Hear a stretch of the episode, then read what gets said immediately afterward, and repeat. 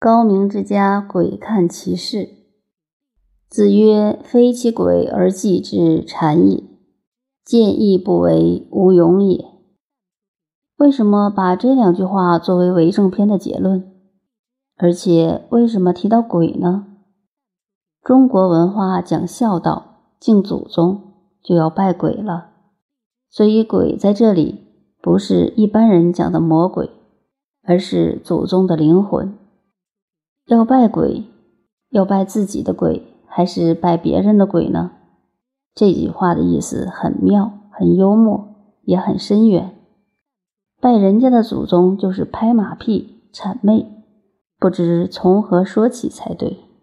因为夏朝的文化尚忠，殷朝的文化尚智，但是殷也尚鬼。那时社会的风气，每个人都诚恳老实。迷信的成分也多，周则尚文，才注重人文文化。孔子所崇拜的是人文文化，这是上古历史文化演变有名的转捩点。所以孔子在这里提到鬼以后，第二句就说：“见义不为，无勇也。”看到应该做的事情不敢去做，没有勇气，没有智仁勇。就无法从政，换句话说，也不应该从政。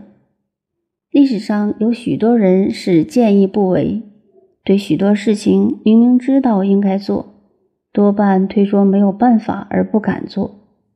我们做人也是这样，看得破，忍不过，想得到，做不来。譬如抽香烟，明明知道这个嗜好的一切害处，是不应该抽。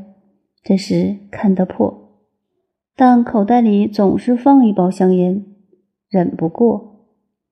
对于许多事，理论上认为都对，做起来就认为体力不行了。这就是想得到做不来。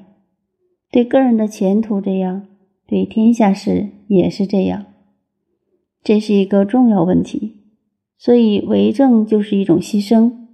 要智仁勇齐全，看到该做的就去做，打算把这条命都付出去了。尽忠义，要见义勇为，所以把这句话加在为政篇的最后，这是为政的基本精神。